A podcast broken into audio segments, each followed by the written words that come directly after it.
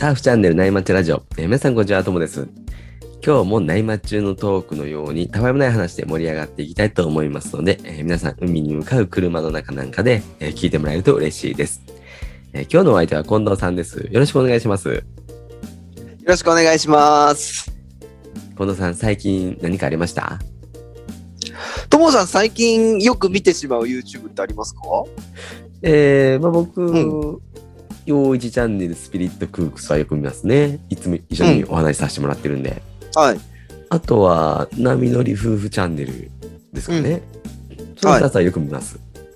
ああ、なんかそれ以外にも、僕ももうこの2つは定番として僕見させてもらってて。他はですね、その時パッと上がってくるサーフィンのやつとか、うん。それ以外は僕あん、あ、あとね、なんかこう、スポーツのやつがたまにいますね。あの、イはいチローのレーザービームとか。ああ、なんかダイジェスト版でそういうスーパープレイみたいな。ああ、僕も結構見ちゃいますね、それね。はい、サッカー選手のすごいこうね、ドリブルとか、ああいうやつ。うんうんうんうんうん。クリスチャン・ロナウドとか。そうです、そうです。はい。ああ、なるほど。そう。あのね、僕もね、やっぱね、サーフ系の YouTube 結構見ちゃったりするんで、はいはいはい。まあ、あのね、スプリットクックスとか、うん。ナメリフグチャンネルとかも定番で見てて、はい。あとあの、河村海沙プロのやつとか、はいはいはい。うん、あとね、村田嵐プロとかのやつ、あーはいはい。うん、やっぱ見ちゃうんですよね。えうー、ん、面白いですよね。うん、やっぱね、面白いから見ちゃいますよね。うんで、あとね、うん全然サーフィン以外の YouTube が最近ちょっとハマってるのがあって、はいはい。あのね、これね、良くないなと思いながら見ちゃうんですけど、はい。あの、ゲーム実況あるじゃないですか。ああ、はいはいはい。あれのね、最近ほら、バイオハザードのやつを結構はい有名人の人がやってて、はい。でね、最近だとね、あの、宮迫さんとか、はい。加納栄光さんとか、はい。あとね、三浦大知さんもやってるんですよ。えで、なんかね、ゲーム実況って、なんかはいちょっと昔思い出すと、ー、はい。なんかなんであんなみんな有名人やってんのかなと思っちゃったんですけど、なんかはね、よくよくよく考えると、はい。あれってなんか昔子供の頃ってファミコンやってて友達がやってんのをはい後ろで見ながらなんやかんやってやってたじゃないですか。はいはいはい。なんかそれと同じで、なんかはい自分でやんなくてもなんか一緒にやってるような感覚になって、なんか見ちゃうんですよね。へでもね、そうするとね、1時間とか2時間とか結構やってる人が結構多くて、ー。はいはいはい。めっちゃ時間使っちゃうんですよね。よくないと思いながらも、なんか一緒に続きが気になっちゃってるとかしてて。そうですね。な確かに面白いそうですけど、その時間の使い方はあれかもしれないですね。気をつけないといけないですよね。ねでね、なんかね。うんそう、宮迫さんとか狩野英孝さんって、やっぱりはい始めると、そんなにめちゃくちゃゲーム実況の人ってめちゃくちゃ上手い人とかがゲーム実況してるじゃないですか。はいはいはい。でも下手くそなんですよ、結構最初とかって。はいはい。全然こう、まごまごしちゃってて、あー危ない危ない危ないって一緒に見ちゃったようなとしてて。へで、勝手にミス操作とかもしちゃってると大大笑いしちゃったりとかして。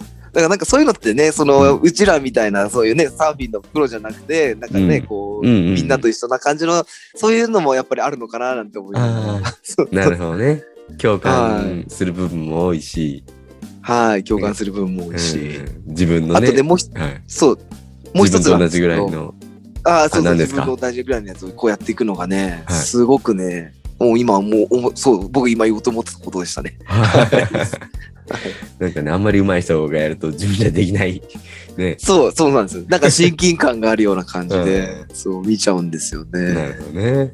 でね、あともう一つがあって、はい。そう、あの、ボディビルダーさんが、はい。すごい有名な方がいるんですけど、はい。その方が、チートデーって言って、ボディビルってたまにね、あの、甘いものとか食べたりして体を騙すっていうことがあるんですけど、はいはいはい。そのチートデーとして、そのボディビルダーさんが、はい。ひたすらドーナツを食べる動画があるんですよ。へえ。なんかね、それを見ちゃったりとかしてですね。それはちょっと僕楽しみ方がわからないんで。これはもう我々はいトレーナーの候補人しかわかんないかもしれないあそうなんですねすいません、マニアック、マニアックな話で申し訳ないです。え ーじゃあそんな話してるとアウトからいいセットが入ってきたんで、もう今回もちょっと2つ目のセットでいこうと思ってるんで、ちょっとだけ宣伝させてください。はい。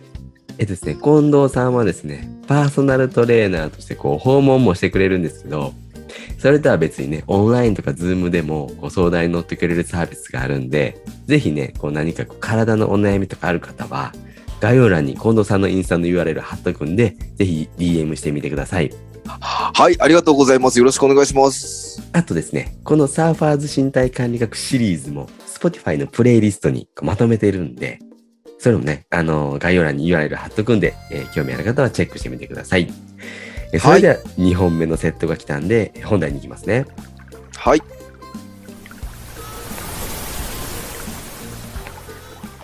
近藤さんの回はですね、大人サーファーによくある体のお悩みに、サーファーズ身体管理学の視点からお答えするというスタイルでお話ししていきたいと思うんですけども、今日のお話は、ノートの近藤さんの記事から、便秘サーファーは確認したい。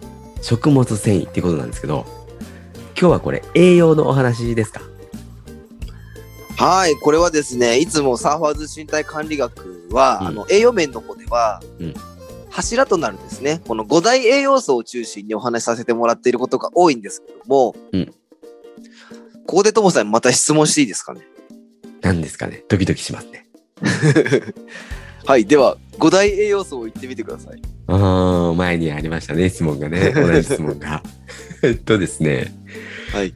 まあ、タンパク質はね、もうこれサーファーはね、もうパッと一つ最初に思いつくかなと思うんですけど、おマストですね。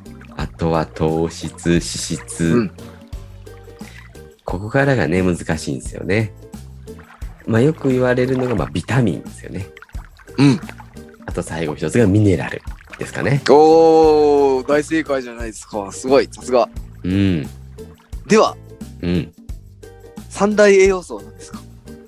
おー三大栄養素ですか。これはですね、はいまあ、三大栄養素ってエネルギーに、ね、なるものなんで、おまあこれは、まあ、タンパク質はまあまあそうですよね。はい。あとはまあ糖質と脂質でしたっけ？おー、もうそうです、そうです。さすがともさん、最初にタンパク質が出るっていうのが素晴らしいんですね。これは意識してますからね。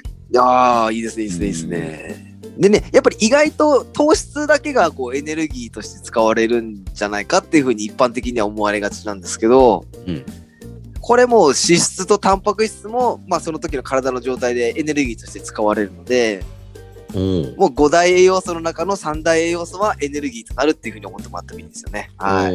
そうすると今回の食物繊維はどこに入ってくるんですか、ああ、もう、ともさんさすが着眼点が鋭いですね。ありがとうございます。うん。でね、この食物繊維ってね、この5大栄養素の中にね、入ってないんですよ。うんうんうん。で、エネルギーにもなんないんですよ。うんうん。うん。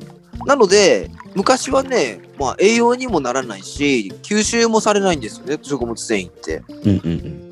だから別に食物繊維っていらないんじゃないのって言われてきたんですよね。へえ。はい。でも、今ね、現在は、このね、6番目の栄養素として大切な存在っていう感じで見直されてきてるんですよね。へえ。うん。で、今日は、これ大人サーファーの皆さんの中で、うん。結構便秘にね、悩まされてる方もね、いらっしゃると思うんですよね。うんうんうん。で、このね、食物繊維が、うん。うんあ。の、便秘の改善にね、結構役立っているっていうお話をしたいと思います。おお、それは興味深いですね。うん。じゃあ、いきますね。こう、はい。サワーズ身体管理学っていうのは、近藤さんね、トレーナーとしての知識と趣味のサーフィンを融合させて、大人サーファーに向けて体の管理の仕方とか、知識とところを整理したものになります。では本題なんですけども、食物繊維ってこうそんなに大事なんですかね？もうちょっとこう、詳しくお話ししてもらっていいですか？あの、ちなみに、ともさん、便秘になる時ってあります？はい、僕、便秘症ですね。あ、本当ですか？便秘症ですか？あはい、はい。あ、僕はね、あんまりないんですよね。うん。まあ、どちらかというとね、緩くなる方が多いかもしれないんですけどね。うん、うん、うん、うん。でもやっぱ結構周りの友達なんかもね、逆に便秘に悩まされされてる人がね、結構いるんですよね。うん。やっぱりね、すっきり出た方がいいですもんね。もうね、これは気持ち的にもですし、うんまあ動物的に考えても快便の方がいいですよね。うんはい。あの、食事中の方すいません。あの、申し訳ないです。あの、ちょっと便の話です。これあの、車に乗って聞いてもらうのが前提なんで、あの、あ大丈夫だと思います。あの、運転中、食事中の方もいたらね、ちょっとすいません。まあ、運転中というのは僕が勝手に言い放ってるだけなんで、で 皆さんいろんな形で聞いてもらってるんでね。そうですね、いろんなスタイルで、皆さん聞いていると。はい。そうすると、話の流れからするとですね、はい食物繊維ってこう便秘改善にも効果的なんですかね。いやー、もうさすがともさん、鋭い。うんはい。あのですね、はい食物繊維って、あの、炭水化物とか野菜などに、はい。あの、いろんなね、あの、食べ物にも入っているんですけど、うん。まあ、特に野菜が多いですかね。はい。うん。あの、これのね、あの食物繊維の流れとしては、はい。食べ物をこうやって食べるじゃないですか。はい。もぐもぐと。はい。で、そうすると食べたものって胃の中でいろんな栄養素にあの分解されて、それが腸まで行きますよね。はい。で、その腸の中で、あの、他のその分解された栄養素たちは、タンパク質なんかは吸収されていくんですけど、はい。このね、食物繊維はね、残ったね、吸収されずにね、その腸の中で、うん。まあ、腸の中にもね、水分、飲んだ水分とかが残ってるじゃないですか。うんで、これらのね、腸の中の水分を吸収して、あの、便の量をね、増やすんですよ。はい。はい。はい。はい。で、やっぱりこれ、便が多くなれば出やすいですよね。うん。おー食物繊維はそんな仕事もしてるんですね。そうなんですよね。なんか、英語だとファイバーっていうのかな？確か。あ、そうです。はいはいはいはい。うん。うん。で、今ね、あと何かとね、話題になっている、この、まあ、あの、食物繊維、ファイバーは、はいあの、腸内環境をね、整えるね、仕事もどうやらこいつらはしてるらしいんですよね。うーん。うん食物繊維っていろんな仕事してるんですね。そうなんです。意外といろんな仕事をしてるっていうのがね、最近分かってきてるんですようね。最近腸内環境のお話は確かによく聞きますね。うん、なんかね、コマーシャルとかね、テレビのあれとかでやってますよね、腸内環境のこともね。うんで、うんうんこれね、最近体の研究も進んできてて、うん。腸ってね、なんか吸収だけじゃなくて、もっとうん本当にいろんなね、や体の役割を持っているんじゃないかって言われてきていて、へあのね、第二の脳っても言われてるんですよね。え。へえ。なんかそう。腸内フローラとかね、ネットとかうんテレビでよく聞きますよね。はい、あの、これね、あの腸の中ってね、腸内細菌って聞いたことあると思うんですけど、はいはいはい。これがね、もうたくさんいるんですよね。うんはい。で、これってあの、善玉菌とか悪玉菌とかってなんか聞いたことありませんか？うん、あります。うん、腸の中の。はい。で、これのね、腸内環境の中にある細菌たちってね、500、500種類、うん。うん、100兆個ぐらいあるって言われてるんですよ、この腸内細菌って。えー、すごいっすね。すごいですよね。もう全然目に見えないと思うんですけど、こんなのって。で、うんこのね、腸内の腸内細菌たちが、お花畑のようにね、なんか電子顕微鏡で見るとね、見えるらしいんですよね。へえ。うん。で、それをなんか腸内フローラっていうふうに名前を付けられているんですよねう。んうんうん。あの、腸だけに超密ですよね。おっさんになると、ダジャレが多くなりますよね。あの、なさすが、トモさん、ツッコミさすがですね。いえいえいえ。それ皆さん、こ運転気をつけてくださいね。今、あズコってなった方もいるかもしれないですけど。はい。れ本当ですね。ドーンってぶつかってるかもしれないです。今ので。はい、本当に。すいません。それってこう、ヨーグルトに入ってるビフィズス菌とかいうのもそうなんですかね？そうです。ですよね。最近なんかほら、あのヨーグルトとかにビフィズス菌配合とか、ね、なんとか菌配合とかって、そういうなんか腸にいいなんか飲み物とかも出てるじゃないですか。はいはいはい。うん。でね、ビフィズス菌っていうのは、この、あの、善玉菌っていういい方の仲間なんですよね。はいはいはい。うん。で、これもう基本的に考えたときに、この悪玉菌っていう悪い菌に菌を減らして、はい。ああの、善玉菌を増やすっていうことが、この腸の中には大切なことなんですけど、はい。で、このね、食物繊維ってね、この善玉菌のね、餌にもなってね、増やす仕事もしてるらしいんですよね。へえ、まあ、ここが6番目の要素って言われてるところなんですかね。うん、はい。もう本当にこれってそうで、あの、腸内環境を良くするっていうことは本当に大事で、はい。うん。で、それをね、良くする働きであれば、やっぱり必要な栄養素って言えますよね。これは。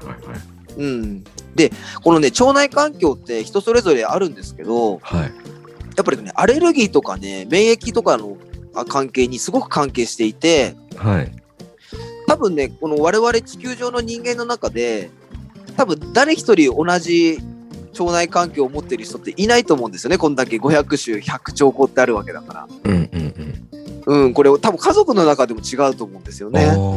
人間として。はい。うん。だからよくあの乳製品がダメとか、うん。あのグルテンがダメとかって本とか出てるじゃないですか。はいはいはい。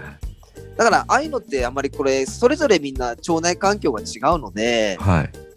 そうあのー例えば自分が合わないからって言って適度にな過度にね、あのー他人に強要することではないと思うんですよね。うんうん。うん、なのでこういうのはあの腸内環境が違うっていうのを認識してもらって、まあ自分の判断で決めてもらうのがいいかもしれませんね、本当に。ね。うん、あのさっき100兆個も腸内細菌がありますってね。あったじゃないですか、うん、はい。腸の中を大掃除してくれるこう食物繊維についてこう今までいいことばっかり聞いてたんですけど、うん、これあの悪いこところもあるんですか？そうですね、そう、あの、あそう、腸のね、大掃除で言うと、はすみません、もう一ついいことを付け加えるいと、はいはいはあの、さっきその水分を吸収して、い、うん。便の量を増やすって言ったじゃないですか。はい、で、このね、便が出るっていうことは、うん、一緒にこの腸内に残っているさっきの有害物質、悪玉菌の中の有害物質なんかも便と一緒に出してくれるんですよね。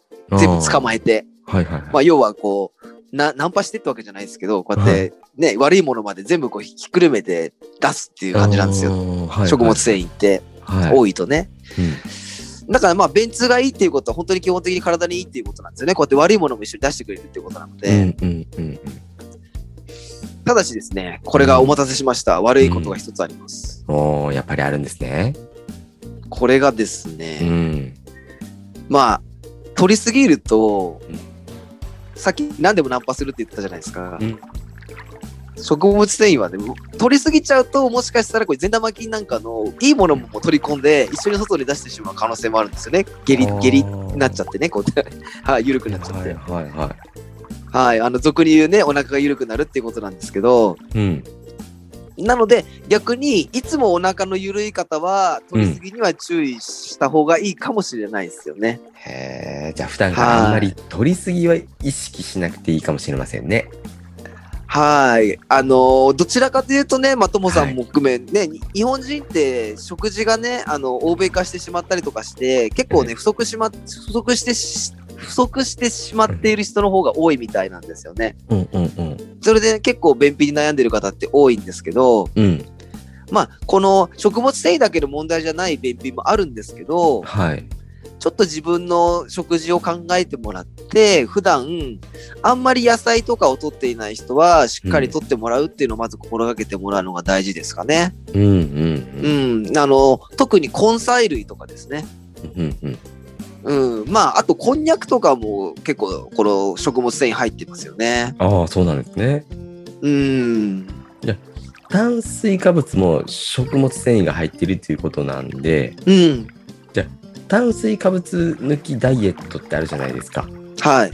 あれちょっと注意した方がいいんですかねはい。で、あの、過度のね、この炭水化物ダイエットも気をつけた方がいいかもしれないんですよね。うんうんうん、あの特にね、便秘気味の方はね、もう基本的に食物繊維が不足しているかもしれないので、うんうんそうするとやっぱり食物繊維がまずしっかり取れているのかを確認してみるのもいいかもしれないですよね。なので炭水化物ダイエットも過度にやるのはあんまり僕はお勧めしてないんですよね。なるほどなうん。うん